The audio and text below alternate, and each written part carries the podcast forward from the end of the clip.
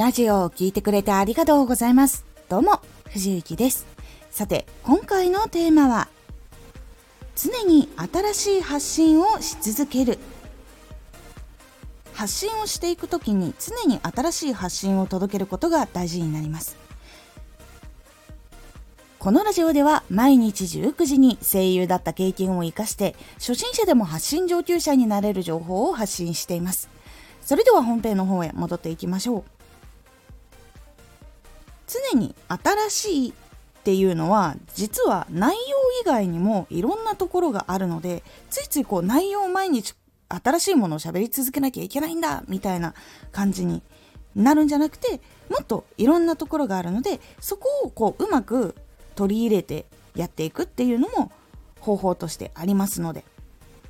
今回新しいっていうのは内容以外にも何があるのかっていうお話とかをしていきます。常に新しくしていく部分っていうのは先ほども言ったまず内容。そして自分の話している内容のジャンル。そして表現方法だったり機材だったり新しい環境だったり。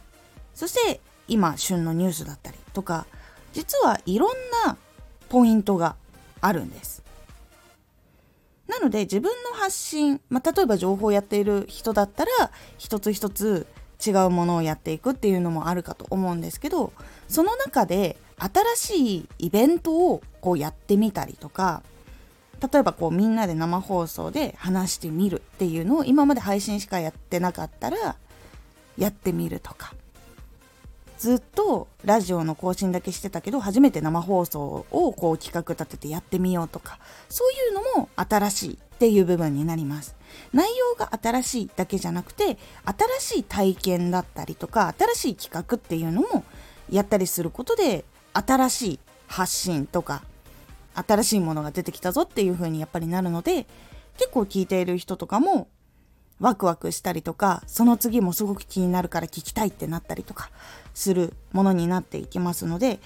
実はその新しい発信をし続けるは内容だけじゃなくてそれ以外の企画とか自分の技術の進歩だったりとかそういうのもいろんなものを含めた新しい発信っていうのを自分でいろいろ考えてどんどんやっていくのが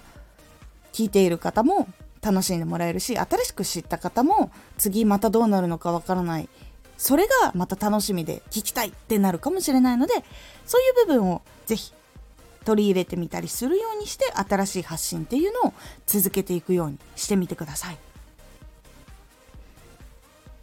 でいろんな発信を取り入れていくと自分の中の中心部分っていうのが見えてくると思います。情報の中でもどういう企画をやった時がすごく喜んでもらえたかとかどういう話の時が一番こう人が集まりやすかったかとかそういうのがいろいろ集まってくると思うので自分のところってこういうのが求められてたりとか喜んでもらえたりするんだなっていう中心部分が見つかったらそこをこう中心に置きながら新しいこと何を取り入れたらもっとこう面白くなるかなっていう風にやっていくようにするとよりしっかりとチャンネルの芯がある発信っていうのができやすくなるのでおすすめです。是非常に新しい発信を続ける時は内容だけじゃなくてそれ以外のもっといろんな要素っていうのをしっかりと取り入れてみるっていうところで新しいジャンルとかを研究したり自分がやってないようなラジオをやってる人ってどういう面白みがあるのかなっていうのを分析したりすることで新しいもの見つかっていきますので是非やってみるようにしてみてください。今回のおすすめラジオ。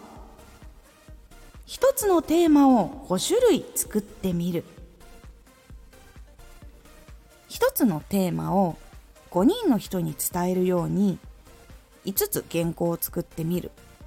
これをすることでどういう能力が伸びたりとかどういうところがいいのかっていうお話をしております。このラジオでは毎日19時に声優だった経験を活かして初心者でも発信上級者になれる情報を発信していますのでフォローしてお待ちください。